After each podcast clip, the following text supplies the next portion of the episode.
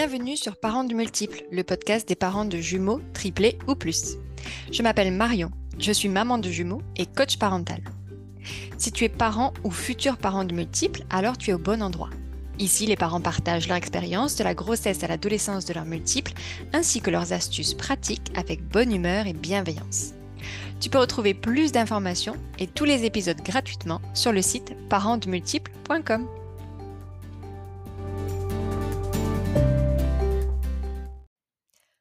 tous et bienvenue dans un nouvel épisode de Parents du multiple. Aujourd'hui, je reçois Ludivine qui a 33 ans, habite à Rouen et est ostéopathe. Ludivine, Ludivine a 4 enfants, un enfant de 5 ans, 3 ans et des jumelles de 6 mois.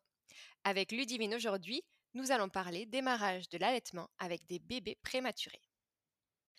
Mais avant de commencer l'épisode, je voudrais partager avec vous un super code promo à valoir sur le site jumeauxshop.com. Avec le code multiple 10, vous pouvez avoir 10% de réduction sur l'ensemble de la boutique web spécialisée dans l'équipement de naissance pour les jumeaux, triplés ou plus. Hello Ludivine Bonjour Marion Comment vas-tu? Eh ben écoute, ça va très bien. Pas super.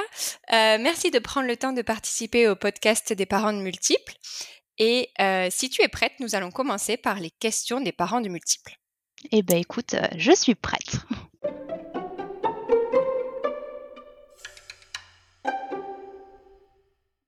Alors, ma première question, c'est l'annonce de grossesse, pour toi, ça a été un coup de joie ou un coup de flip? Bah écoute, pour moi, ça a été un véritable coup de joie parce que j'étais fascinée par les jumeaux. Et euh, j'avais déjà deux garçons et je me disais, c'est vrai qu'en troisième, ce serait quand même pas mal d'avoir des petites jumelles. Et bah écoute, j'ai eu des petites jumelles. Donc euh, vraiment coup de joie, je me suis sentie euh, exaucée sur ce coup-là. Et qu'est-ce qui te fascinait chez les jumeaux du coup? Bah, c'est quelque chose d'unique. Enfin, en fait, il y en a tellement peu que euh, je trouve qu'on a l'impression d'avoir un petit labo quand on a des, jumeaux, tu sais. Euh, tu, peux les regarder évoluer ensemble. Je trouvais ça assez incroyable. Tu voulais faire partie de ce groupe euh, genre super select, quoi. Exactement. Donc, du coup, tu as eu un et deux, et ensuite tes jumelles en trois et quatre. Exactement, ouais. Deux garçons et ensuite les, jumelles. Et, tout ce, et ce qui aurait pu être au final un coup de flip parce que en ayant déjà deux enfants, tu dis bon, j'en veux un troisième, mais pas forcément quatre. Toi, c'était euh, non, franchement, ce serait genre trop bien d'en avoir quatre. Euh. Ouais, exactement. Ça a été même une évidence. Je pense qu'on n'aurait pas fait forcément le quatrième avec mon mari. Et puis là, bah, la question se posait même plus. Euh, après, il y a eu quand même le petit coup de flip hein, d'un point de vue matériel, organisationnel, etc., etc. Mais vraiment, sur le coup, c'était coup de joie. Eh ben, c'est génial alors. Et pour ton mari, c'était pareil? Euh, il est un petit peu tombé de haut, lui, quand même. Euh, il est un peu blémi. Euh, lui, il a vu le changement de voiture, enfin, tout ce que ça représentait d'un point de vue matériel, mais après, il était content aussi. Ok. bah donc, du coup, plutôt quelque chose de positif, quoi, chez vous. Ouais, ouais, ouais. Ok. Alors, deuxième question. La phrase qui tue que l'on t'a dite et dont tu te souviens. Donc, cette phrase, soit elle t'a fait rire, soit elle t'a fait rire, soit elle t'a énervé, mais en tout cas, genre, elle t'a marqué. Alors écoute, il y a une phrase que je j'aime pas du tout et qu'on a tendance à sortir pas mal aux parents de jumeaux et que je trouve complètement inappropriée, c'est ah non mais moi j'aurais pas pu. Euh, parce que je me dis bah si t'es content d'avoir des jumeaux, euh, t'as pas forcément envie d'entendre ce genre de phrase. Et euh, si au contraire t'es en flip total d'avoir des jumeaux, c'est encore pire parce que ça te remet toutes les peurs de la personne sur toi quoi. Donc le j'aurais pas pu, il faut s'abstenir. Est-ce que c'était une personne en particulier que tu connaissais ou pas qui t'a dit ça ou c'est vraiment une remarque qui revenait souvent? Ça revenait quand même très très très souvent. Je l'ai eu dans mon entourage, je l'ai même eu de la part de mes patients quand j'annonçais que j'étais enceinte et que j'allais partir euh, plus, du coup plus tôt en congé maternité parce que c'était des jumeaux. Euh, j'avais quand même souvent cette phrase "Oh là là, moi j'aurais pas pu, bon courage". Hein. Euh, voilà. Et tu réponds quoi toi? Bah moi je disais bah non pour moi c'est plutôt une bonne nouvelle euh, donc voilà ça souvent les gens disaient bah tant mieux que ce soit tombé sur vous mais euh, mais ouais ouais j'ai essayé de répondre comme je pouvais mais en fait c'est compliqué quand toi t'es content de, de remettre ta joie sur les autres.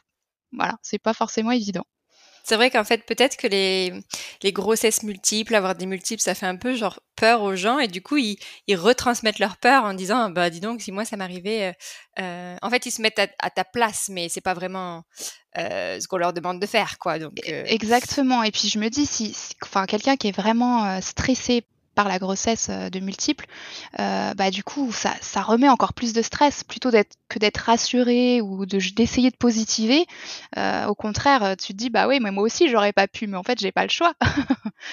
Exactement. C'est vrai. Ça me rappelle mon beau-père qui nous avait dit un truc du genre bah, vous êtes dans la merde, quoi. Merci. ok. alors, troisième question. Ton meilleur cadeau de naissance? Ou maintenant que tu y penses, un truc que tu te dis c'est ça qui m'aurait un peu sauvé la vie au départ? Alors écoute, le meilleur cadeau que j'ai eu, c'est mon amie d'enfance que j'ai connue quand j'avais 7 ans, qui m'a fait des petites compotes maison euh, elle m'a fait pommes, pommes bananes, pommes fraises, pommes pêche. Elle m'a fait tout ça cet été, euh, juste après la naissance des filles. Elle a tout stérilisé. Et euh, j'ai au moins une trentaine de pots, mais c'est pas des petits pots bébés, hein, c'est vraiment le gros pot. et voilà, j'ai tout gardé à la maison. Et là, tu vois, on démarre la diversification tranquillement. Et j'ai plein de pots d'avance fait maison. C'est génial. c'est super cadeau. Alors désolé, du coup je tousse aujourd'hui, donc c'est pas super pour enregistrer. Mais j'allais dire, et je vais retousser du coup, parce que sinon c'est pas drôle. Euh, du coup, c'est un super cadeau ça.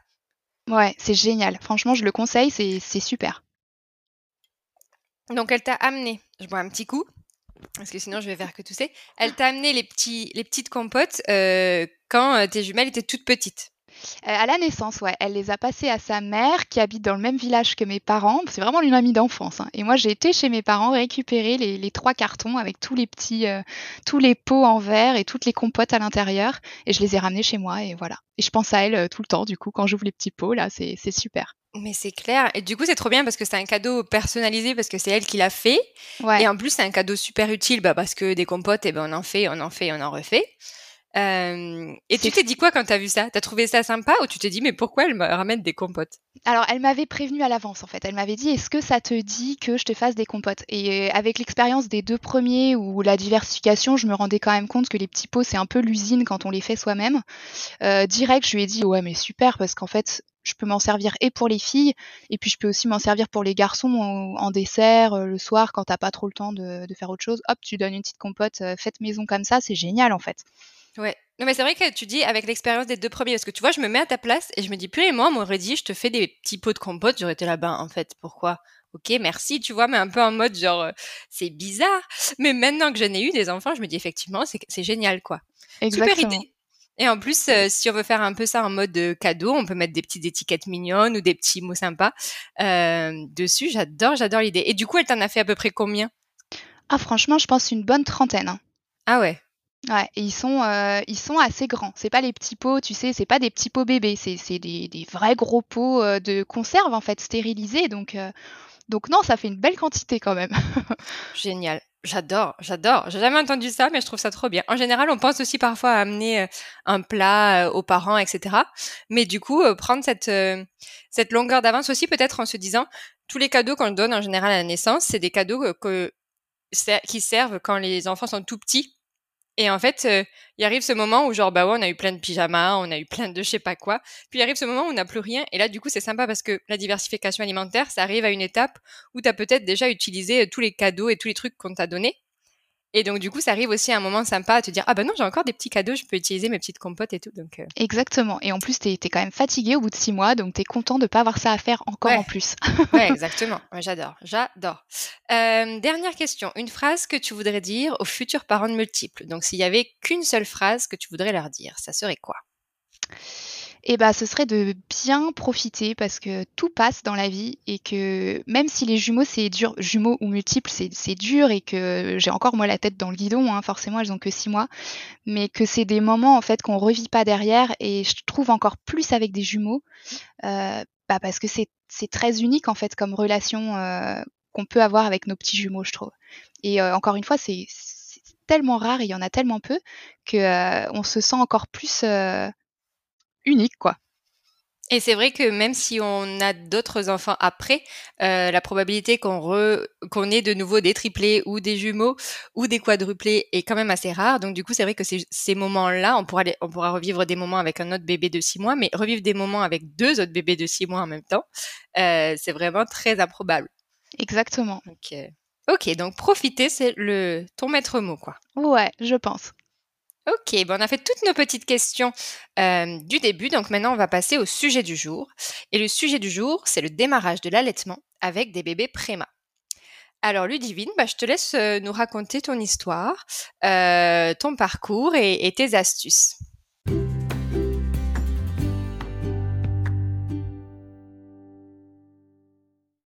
Alors moi, je, ouais, j'avais envie de parler de ça parce que, en fait, quand on a des, quand on est enceinte de, bébés de multiples, euh, il y a quand même 60% de bébés qui sont prématurés.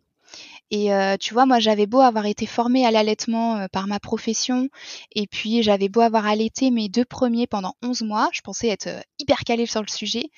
Et, et en fait, bah, ça s'est pas du tout passé comme je pensais. J'ai été un peu pris de court parce qu'elles sont nées donc prématurées pas une grosse prématurité, elles sont nées à 35 plus 5, donc c'est pas, il n'y a pas d'inquiétude en fait, c'est c'est de la prématurité moyenne, on va dire.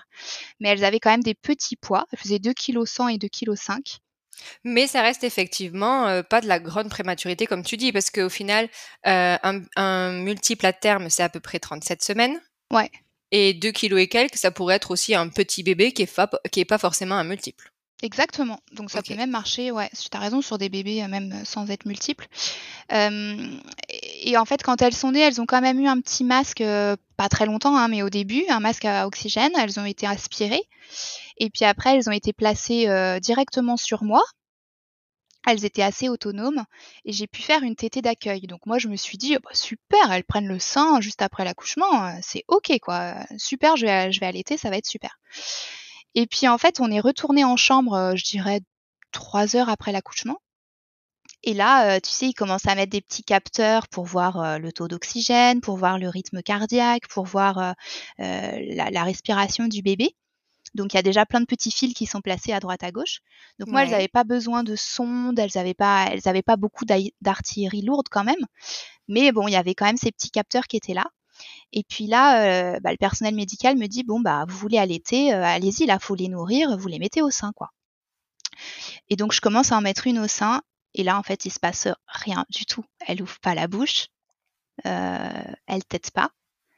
moi j'essaie de la positionner comme je peux, mais il se passe rien.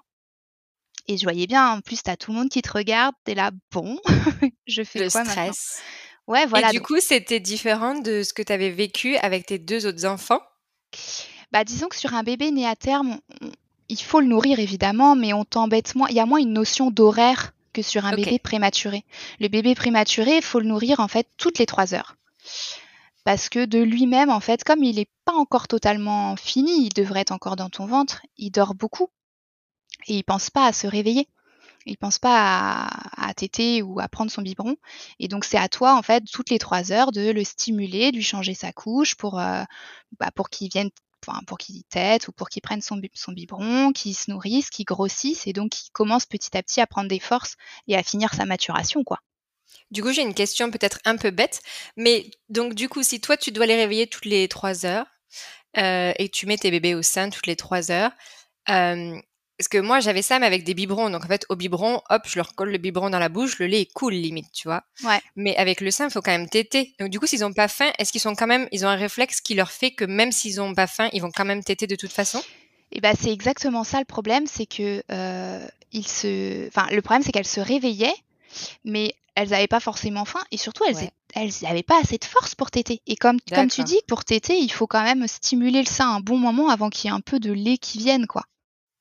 Et puis surtout, si tu es fatigué, s'il faut que tu têtes assez fort, euh, tu peux, être, tu peux abandonner assez vite, quoi. Ouais, exactement. Mais ça, on me l'avait pas vraiment expliqué. Donc moi, euh, je, je les mettais au sein et je, je, me disais, mais pourquoi elles prennent pas ne serait-ce qu'un petit peu? Je sais qu'au début, il n'y a pas de lait, tu vois, c'est le colostrum, c'est le liquide un peu jaune qui est plein de vitamines et qui est un bon gros boostant pour le bébé. Il n'y a pas besoin d'en avoir beaucoup. Mais je me disais, si elles prennent même pas ça, en fait, euh, bah, moi, j'aurais jamais de montée de lait derrière, en fait.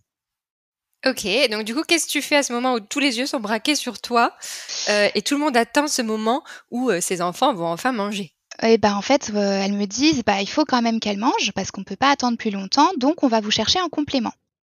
Donc le complément c'est c'est du lait comme toi t'as donné, tu vois le lait artificiel en biberon, voilà. Et moi du coup j'ai demandé bah écoutez pour pas qu'elles aient la tétine du biberon et qu'elle y ait une confusion avec mon sein, est-ce qu'on peut donner à la petite cuillère?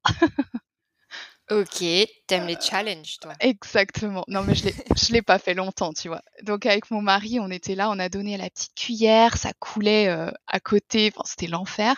Est-ce qu'ils savent faire ça, du coup? Parce que attends, est-ce qu'ils savent, hem, que les bébés naissent avec un réflexe, ils savent téter, mais avaler avec, un liquide qu'on leur met à la cuillère? Ils sont Ah bah, censés savoir faire ça? en fait, je pense qu'on a eu la moitié qui est tombée sur la serviette, quoi, clairement, sur le bavoir, heu, ouais.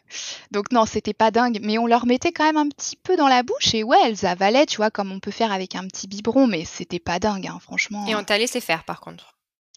Ils m'ont laissé faire, mais bon, je pense qu'ils savaient que j'allais pas tenir. Enfin, la preuve, c'est que tout de suite, en fait, à la fin de ce on a donné quoi? 10 millilitres, tu vois? Donc c'était à peu près l'objectif, donc c'était plutôt bien. Mais heu, moi, je me suis dit: «Je vais jamais y arriver toute seule quand mon mari va repartir, heu, je Et pourrais pas 3 faire» heures? et toutes les 3 heures, je pourrais pas faire ça, fallait trouver une solution, en fait. Ouais. Et donc du coup, on est passé au biberon et je me suis dit: «Bah, tant pis, je verrai après», en espérant qu'elle fasse pas une confusion. Mais là, en fait, j'avais compris que l'objectif, c'était de les nourrir, quoi. Il fallait les gaver. Clairement, il fallait les gaver et heu et donc bah, biberon, biberon, biberon. Donc biberon, on essaye plus le sein, du coup? On est alors si, alors le rituel, en fait, grosso modo, c'était on change la couche pour stimuler le bébé. Ensuite, on essayait de mettre au sein, mais pas trop longtemps pour pas les fatiguer. Donc clairement, moi, ça marchait pas, hein. Ensuite, je donnais une petite seringue de colostrum, donc du lait que j'avais réussi à tirer. Donc il y avait rien, hein, il y avait 1 ou 2 millimi millilitres, c'était tout. Mais c'est déjà ça mieux que rien. c'est déjà mieux que rien et ça, on leur mettait directement dans la bouche et après, on complétait avec un biberon heu, pour arriver à peu près à 15-20 millilitres qui était l'objectif au début. Et au final, ça, le biberon, elle le prenait bien ou c'était aussi, heu, difficile? C'était un peu compliqué, mais elle le prenait, donc on a échappé à la sonde parce qu'en fait, le risque, c'était d'avoir la sonde alimentaire si elle prenait pas bien. Sachant que dans la sonde alimentaire, tu pouvais mettre ton lait. Enfin, si tu tires ton lait, tu peux mettre ton lait dedans. OK. Mais moi, je j'avais pas envie qu'elles aient la sonde, donc tu vois, j'essayais de les gaver autant que je pouvais. Et puis après, bah, c'est lavage des biberons, fallait noter sur un tableau tout ce qu'elles avaient pris, tu vois, au millilitre près. Et puis après, je tirais mon lait pour stimuler moi ma lactation, heu, à côté, en fait. Parce que vu que les bébés tiraient pas, enfin ne prenaient pas au sein, il fallait moi que je stimule avec un tire-lait pour pouvoir avoir ma montée de lait derrière. Sinon, il se serait rien passé du tout. OK. Donc du coup, beaucoup de travail.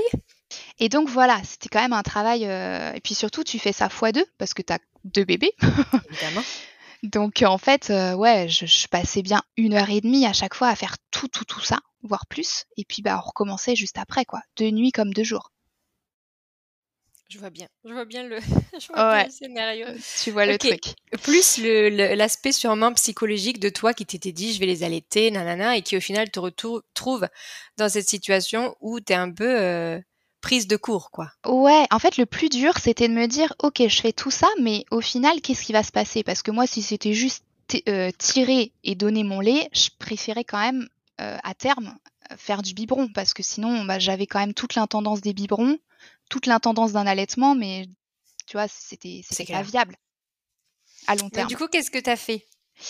Et bah, du coup, je suis j'ai quand même passé 10 jours comme ça, en fait, à à faire ce rythme-là parce qu'elles ne prenaient pas le sein et j'avais pas d'autre solution que que de les nourrir pour qu'elles continuent de grossir. Et je suis sortie de la maternité, moi, j'avais eu ma montée de lait. Heu, c'était d'ailleurs un moment assez frustrant parce que j'avais les seins qui étaient pleins de pleins de lait et j'avais 2 bébés qui qui ne prenaient toujours pas le sein. Heu, donc c'était des moments de solitude. Et puis, heu, c'est en rentrant chez moi, donc au bout de 10 jours, heu, elle commençait à bien elle prenait quand même très bien les biberons, où j'ai je me suis fait aider par une sage-femme, ma sage-femme, qui m'a toujours suivie pour, tous mes enfants, qui est venue à la maison et qui m'a dit: «Bah, je vais t'aider en fait à maintenant à les mettre au sein maintenant que tu es revenue chez toi. On va on va faire tomber un peu toute cette pression de la néonate et heu, je je vais t'aider à avoir confiance et à mettre tes bébés au sein tranquillement». Donc du coup, en néonat ou à l'hôpital, il y avait pas de, heu, conseillère en lactation ou de d'infirmière spécialisée en allaitement, quoi? Bah, j'ai pas eu ça. Alors après, ils étaient, heu, ils étaient sympas parce qu'ils étaient quand même, comment dire? Ils m'encourageaient à allaiter quand même, à ce que je tire mon lait et cetera. Mais j'ai eu personne qui m'a aidée sur la mise au sein en tant que telle. Ou du OK. Donc ou du moins qui m'a rassurée sur le fait que, bah, vous inquiétez pas pour l'instant, on les nourrit et puis après, on en viendra à les mettre au sein. ouais, juste donner cet espoir-là de dire: «OK, c'est une phase provisoire parce qu'il faut qu'ils grossissent un petit peu, mais ensuite vous pourrez quand même les allaiter», quoi. Exactement. Et ça, j'ai pas eu. Donc moi, j'étais quand même un peu, j'étais pas très en confiance euh, sur mon allaitement à ce moment-là, en tout cas. Mais je m'accrochais quand même en me disant, euh, il faut que ça marche, quoi. Il faut vraiment qu'à un moment donné, ça marche. Et donc ma sage-femme, quand elle est venue, en fait, elle m'a dit, alors déjà, on se relâche. Euh, tu mets plus ton réveil toutes les trois heures. tes filles, elles ont repris du poids, c'est pas cata, donc on va essayer de les laisser avoir un peu faim, quoi. on va attendre qu'elles aient des petits signes de réveil euh, bon, évidemment, fallait pas que j'attende non plus 5 heures, mais tu vois, ça pouvait être 3h30, 4 heures. En attendant d'avoir des petits signes, tu vois, qu'elles bougent un peu leurs lèvres ou qu'elles tournent la tête ou que même elles pleurent un petit peu.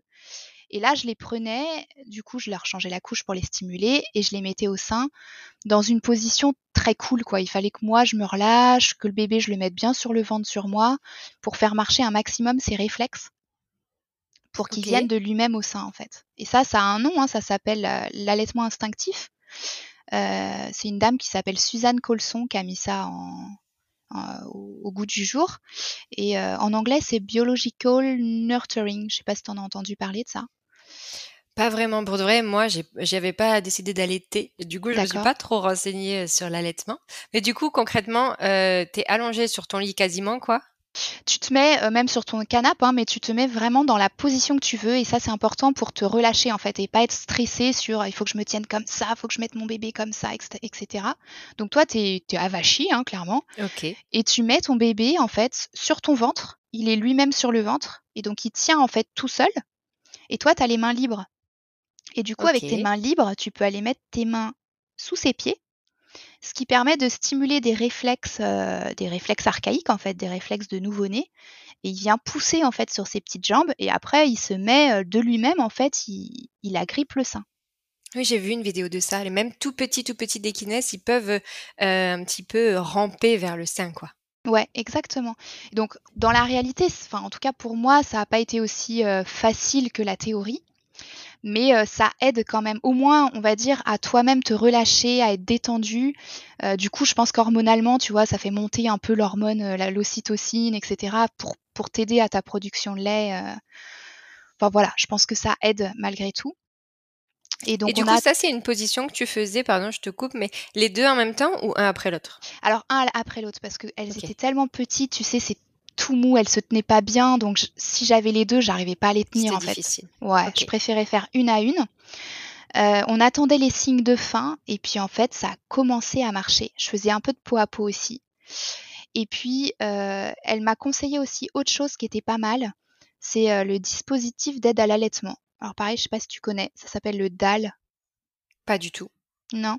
Alors ça peut s'acheter ou ça peut se faire soi-même. Moi je l'avais fabriqué du coup moi-même. Tu prends un biberon tu mets du lait à l'intérieur, tu coupes le bout de la tétine, tu mets, tu sais, une, le, tuyau d'une sonde.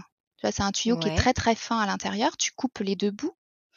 Et donc, tu as un bout qui est dans le biberon et l'autre bout, tu le scotches par exemple sur ton doigt ou au bout du sein. Et comme ça, le bébé, quand il tète, il a tout de suite du lait. Donc, il n'est pas obligé, tu vois, de téter, de se fatiguer. il a tout de suite la récompense du lait qui lui arrive dans la bouche, quoi, comme un biberon. Ok. Sauf qu'il n'a pas la tétine. Donc en fait, il se déshabitue un peu de la tétine. Moi, c'est comme ça qu'on a fait du coup pour une de mes filles qui avait un peu de mal à se déshabituer de la tétine. Euh, je, je, mettais ce petit euh, tuyau au bout de mon doigt et puis je lui donnais comme ça. Je l'ai pas fait longtemps hein, parce que donc il tète ton doigt. Et voilà, et elle tétait mon doigt. Et, euh, et, du coup, petit à petit, elle, elle se déshabituait de la tétine jusqu'au jour où, pouf, je l'ai mis au sein et elle, elle, a pris le sein en fait. Et donc là, ah bah ça, gros moment de. Jamais j'ai entendu ça. Euh, et du coup, ouais, parce que le doigt, c'est du coup, c'est assez dur à mâchouiller, quoi. Alors en fait, même si le lait arrive tout de suite. Ouais, mais le doigt, elle te le, elle te le prend un peu comme un téton, en fait. Elle l'agrippe, elle le met au fond de sa bouche et elle tête. Tu vois? Elle, elle, Enfin, tout bébé, si tu mets ton petit doigt, c'est le petit doigt hein, que tu mets. Ouais, ouais, le petit doigt, je me souviens faire ça. Voilà, et bah tu le mets, il te l'aspire en fait. Et là, ça fait la même chose, sauf que comme il y a le petit tuyau, en tétant, il y a le lait qui vient. Donc ça l'a un petit peu genre comme rééduqué à, euh, au téton. Exactement, ça l'a déshabitué un peu de la tétine. Alors je te dis ça, je l'ai dû le faire qu'une seule journée, il n'y a pas besoin forcément de le faire longtemps. Euh, j'ai dû le faire sur trois alimentations, tu vois, pas grand chose. Et à chaque fois, je réessayais de mettre au sein. La fois d'après, je réessayais de mettre au sein, je réessayais de mettre au sein. Et à un moment donné, bah, ça a marché, tu vois. Elles ont fini par prendre. Et là, en fait, tu as une joie tellement énorme quand tu veux allaiter, en tout cas, que tu t'es battue aussi longtemps. Au moment où elle prend le sein et elle commence à téter, euh, tu as aussi toute l'intendance de la gestion des biberons à nettoyer, du tire-lait, etc. qui s'en va, donc tu gagnes même du temps. et, euh, et, là, ça, bah, ça marchait. Et on a fait des pesées après avec ma sage-femme 3-4 jours après. Elles avaient bien pris du poids. Je les nourrissais moins souvent du coup, mais ça marchait super bien. Et c'était parti. Et donc à partir du moment où c'est parti, tu laisses tomber les petits biberons en complément, etc. Et j'ai laissé tu pars tomber. sur un allaitement 100%. Exactement. Alors j'ai quand même intégré, mais après ça c'était mon choix, c'était ça n'avait pas de rapport avec l'allaitement, mais j'ai quand même intégré un biberon euh, le soir en plus euh, pour les caler. Enfin, je me disais au cas où elles aient pas assez quand même, parce qu'elles sont deux. Je me suis dit est-ce que est-ce que je vais arriver à les nourrir toutes les deux et pas trop non plus être dans le rouge moi-même. Donc je donnais un petit biberon en complément le soir et puis du coup elles dormaient très bien et c'était super. Bah super, c'est génial ça. Et du coup, est-ce que tu as continué à faire ta position affalée dans le canapé, même quand elles ont bien pris, ou c'était vraiment une position de départ pour lancer le truc, quoi? Eh bah, je te dirais que je continue même encore maintenant. C'est que c'est une position confort, tu vois. Je me mets comme j'ai envie dans le canapé, euh, je plie les jambes, je me mets, euh, je sais pas, jambes croisées, n'importe comment, comme j'ai envie d'être. Et je mets mes filles euh, sur moi comme ça, quoi. Parce que moi, je me vois, je vois toujours, tu sais, je sais pas, des posters avec les différentes, euh, les différentes positions, nanana, et je me suis toujours dit, euh, ça a l'air compliqué, mais en fait, de ce que j'entends de toi, c'est juste, genre, il n'y a pas vraiment de position euh, à respecter. L'idée, c'est d'être que les deux, même, même les trois du coup, soient bien confortablement installés, quoi. Exactement. Et comme ça, toi, t'es détendu, ton bébé, il sent que t'es confort, que t'es bien, donc lui aussi, il se détend. Alors que les positions, en fait, t'es crispé parce que t'essaies de tenir ton bébé, euh, tu vois, t'essaies de le mettre au sein. En fait, tout le monde est contraint dans cette histoire. Euh, alors que là, avec cette, euh, ce biological nurturing, t'es vraiment, euh, bah, t'es relax et ton bébé est relax. Et au bout d'un moment, ça marche, quoi. Du coup, euh, deux chouettes conseils, deux chouettes, euh, deux chouettes nouvelles idées que j'avais, tu vois, genre jamais entendues. Donc c'est trop bien. Si jamais on a des euh, des mamans qui souhaitent allaiter et qui nous écoutent, ça va leur donner plein d'idées. Euh, ma dernière question, ce serait maintenant que tu te revois, euh, tu te revois à la maternité ou en néonate. Euh, est-ce qu'il y a des choses que tu aurais fait différemment ou peut-être que tu aurais osé demander euh, pour aussi donner, je sais pas, des petits conseils si jamais on a des gens qui sont en ce moment à la maternité Ouais. euh, et qui, qui se galèrent un peu avec l'allaitement. Eh ben, je, je pense que je me serais beaucoup rassurée moi-même en fait, à dire t'inquiète pas en fait, ça va aller, euh, et qu'il faut savoir aussi qu'un bébé avant 38, 30 38 semaines, euh, il est pas forcément assez costaud aussi pour téter et c'est normal en fait. Donc c'est pas la maman qui fait mal, c'est pas le bébé qui arrive pas, sauf s'il y a un frein de langue, s'il y a d'autres problèmes, mais a priori c'est pas le bébé ni la maman qui ont, des soucis, c'est vraiment juste laisser le temps que le bébé finisse sa maturation, donc grossisse, donc il faut le nourrir d'une façon ou d'une autre, et euh, toujours tenter les mises au sein euh, quand même, mais ne jamais culpabiliser, ne jamais, euh, tu vois, se, flageller, moi comme j'ai pu le faire, à me dire oh, j'y arriverai jamais, ça marche pas, pourquoi, et puis tu vois, une sorte de tristesse qui est là. Alors qu'en fait, euh, non, faut juste laisser le temps. Donc voilà, je pense que je me rassurais là-dessus. Euh, et puis se faire bien accompagner en fait. Et si c'est pas à la maternité, tant pis, c'est à la maison. Mais euh, avoir une sage-femme ou une consultante en lactation, voilà, quelqu'un qui peut épauler en fait. Et c'est vrai que j'ai l'impression que c'est peut-être euh, un, une, une, croyance populaire ou je sais pas quoi, mais dans ma tête, ou du moins ce que j'avais entendu ou, ou peut-être lu, j'avais l'impression que si tu loupes entre guillemets ton allaitement au début, c'est foutu. Tu sais, j'ai l'impression qu'il y a un petit peu cette espèce de croyance que si tu donnes un biberon, eh ben en fait c'est foutu quoi. Ouais. Euh, ouais. Moi aussi, et du coup, croyais. ce que j'aime bien dans ton histoire, c'est que ça donne l'espoir en disant, bah non, au début, ça marchait pas, ni par ta faute, ni par la faute des petites, mais juste par toute cette, ces circonstances qui faisaient que, bah, elles avaient pas assez de force pour téter, etc. Peut-être qu'elles étaient pas assez matures. Et que, bah, du coup, t'es passé au biberon, mais ça n'a pas été foutu parce que tu as réussi à, les, à trouver déjà des positions qui vous allaient euh, à toutes les trois et à, à rééduquer un petit peu euh, euh, leur façon de téter pour qu'elles puissent prendre le sein. Donc en fait, que j'ai envie de dire, c'est que si ça marche pas dès le début, c'est pas forcément foutu. Et ça, on le dit pas trop, j'ai l'impression. Ouais. Alors après, ce qu'il faut quand même, je pense, c'est tirer son lait vraiment un maximum parce que c'est ça qui va mettre en place la lactation. et c'est-à-dire que même si le bébé, pour une raison ou une autre, n'arrive pas à prendre, il faut au moins que cette lactation, elle existe. Et c'est pour ça que c'est c'est quand même contraignant et compliqué au début, il faut quand même s'accrocher, c'est que tirer son lait, ça nécessite de le faire quand même très régulièrement parce que c'est pas aussi efficace qu'un bébé qui va téter. Mais euh, la preuve, ça marche puisque j'ai quand même moi passé 10 jours à faire que tirer mon lait. Donc en fait, c'était de la stimulation artificielle. Et n'empêche que là, bah, elles ont 6 mois et demi elles sont toujours nourries au sein, donc euh, c'est possible. Et elles ont un poids qui est tout à fait convenable. Eh ben, je trouve que c'était un super, un super chouette message d'espoir qu'on enregistre ce soir euh, ah. pour toutes les mamans ou futures mamans qui veulent allaiter ou qui sont en train d'essayer d'allaiter. Ne perdez pas espoir. Continuez à, stimuler votre poitrine en tirant votre lait. Et il existe euh, des techniques euh, pour, ben voilà, si le début a été fait au biberon, c'est possible plus tard de, de passer à l'allaitement. Et surtout, ce que je retiens de ton message, c'est entourez-vous. N'hésitez pas à demander de l'aide parce que souvent c'est pas vous qui faites quelque chose de mal, mais c'est peut-être qu'il existe des petites astuces qu'on nous a pas données dès le départ.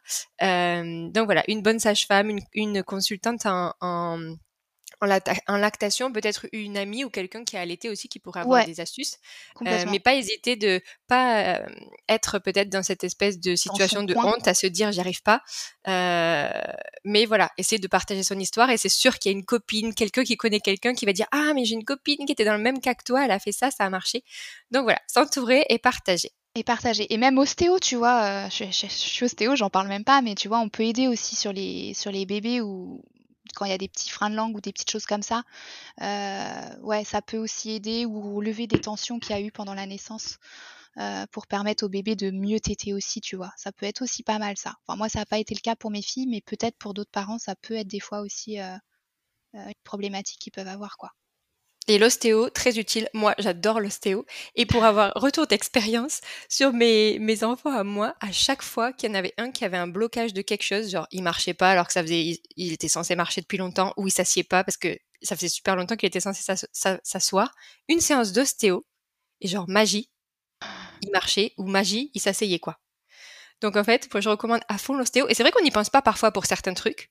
Et tu vois, l'allaitement, j'aurais pas pensé. Ouais, pour vérifier les freins et puis pour lâcher les tensions. De toute façon, j'ai envie de dire, tous les bébés qui viennent de naître, moi je conseille de faire quand même une séance d'ostéo. Encore plus des jumeaux parce qu'il y a quand même eu pas mal de contraintes dans le ventre et pas mal de contraintes des fois à l'accouchement aussi. Donc c'est quand même important de vérifier tout ça, je pense. donc, du coup, là, on a plein d'astuces si jamais on a un démarrage d'allaitement un peu compliqué. Euh, merci beaucoup, Ludivine, d'avoir pris le temps de partager ça avec nous et j'espère que ça pourra aider plein de familles. J'espère aussi. merci.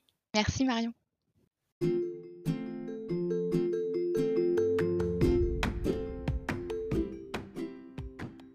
Merci à vous pour votre écoute. Si cet épisode vous a plu, vous pouvez lui laisser des petites étoiles et on se retrouve dans deux semaines pour un prochain épisode des parents de multiples.